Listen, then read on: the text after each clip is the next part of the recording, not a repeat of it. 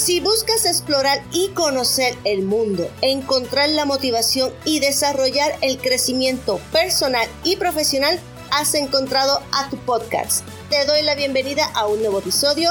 Te habla tu amiga Diane Janelli, mejor conocida en las redes sociales como Diane Garmat.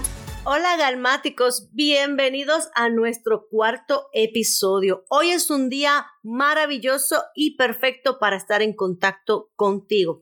El pasado episodio ha tenido un buen rendimiento por parte de la comunidad de viajeros y todos los galmáticos, así que hoy vamos a continuar hablando en la misma línea de viajes, seguridad, protocolos y restricciones, pero en este caso nos dirigiremos a la Unión Europea.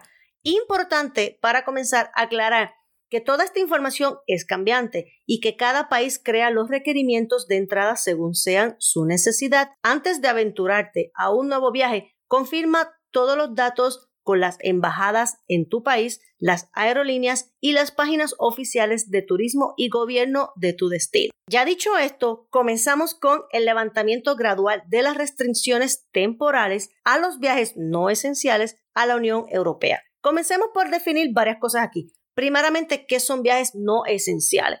Son todos los viajes de visita para conocer disfrutar un país o viajes no obligatorios ni de emergencia. Los esenciales, por ejemplo, son por ayuda humanitaria, ser residente de ese país y necesitas volver al mismo para cuidar a alguna persona mayor o niño, trabajar o hacer algún deporte nacional aprobado para ser llevado a cabo en ese país. Ya con esto definido, vamos entonces también a hablar qué países pertenecen a la Unión Europea. Los países pertenecientes a la Unión Europea son Alemania, Austria, Bélgica, Bulgaria, Chipre, Croacia, Dinamarca, Eslovenia, España, Estonia, Finlandia, Francia, Grecia, Hungría, Irlanda, Italia, Letonia, Lituania, Luxemburgo, Malta, Países Bajos, Polonia, Portugal, República Checa República Eslovaca, Rumanía y Suecia. Con estos datos aclarados desde el inicio, comenzamos con la información más reciente y actualizada hasta el pasado mes de septiembre, la cual permanece igual al mes de octubre sin cambio al momento. El acceso a países terceros hacia la Unión Europea será permitida a los ciudadanos de Austria, Canadá, Georgia, Japón, Nueva Zelanda, Ruanda, Corea del Sur, Tailandia, Túnez, Uruguay como único país latinoamericano en la lista y China. El acceso entre los ciudadanos de la Unión Europea y China es permitido mientras sea recíproco entre estos países. Para el primero de julio habían permitido otros cuatro países. No obstante, la Unión Europea revisa cada dos semanas el comportamiento sanitario de los países y sus gobiernos y actualizan esta lista de autorizados a entrar a cualquiera de sus ciudades. Como podemos observar según la lista, al momento los únicos residentes del continente de América permitidos a entrar a la Unión Europea son los uruguayos. Aprovecho este momento para dejarte saber que en la página web de reopen.europa.edu puedes ver todas las actualizaciones de estos y los próximos países a ser aceptados en la Unión Europea. Los países pertenecientes a la Unión Europea no necesariamente tienen que estar en acuerdo a las medidas establecidas y pueden hacer sus variaciones. Al momento, Italia ha sido el más drástico en este asunto. No permiten la entrada a sus ciudades ningún país que no sea los aprobado en esta lista y el espacio Schengen, Andorra, Mónaco, San Marino y la Ciudad del Vaticano todos los visitantes de Italia deben llenar un formulario de motivo de viaje y someterse a una cuarentena de 14 días. Italia aún permanece cerrada al turismo internacional.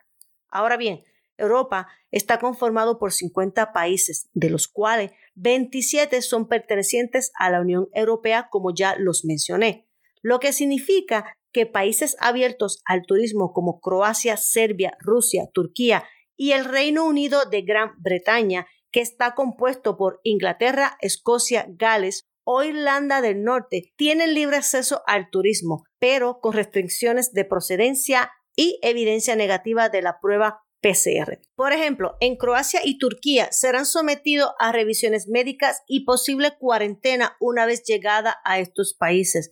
Como les recomiendo siempre, debes verificar con la embajada de tu país y las aerolíneas antes de emprender un vuelo a estos países. En Serbia, todo aquel pasajero proveniente de Bulgaria, Croacia, Macedonia del Norte o Rumanía deberán tener un certificado médico con un resultado PCR negativo del COVID-19 emitido con 48 horas antes de su salida a este país. Por su parte, Rusia permite desde el 1 de agosto a los ciudadanos del Reino Unido, Turquía y Tanzania el poder entrar de libre forma a Rusia. Se aplica a los ciudadanos de estos países, así como a las personas que tengan permiso de residencia permanente en estos países independientemente de su nacionalidad. Desde el 15 de agosto, los ciudadanos de Suiza también pueden entrar a Rusia. Y los residentes de Egipto, Emiratos Árabes Unidos y Malvinas pueden entrar a Rusia desde el 3 de septiembre. Para estos visitantes es requerido prueba del CPR del COVID-19 negativa con menos de tres días de anticipación a su llegada a Rusia.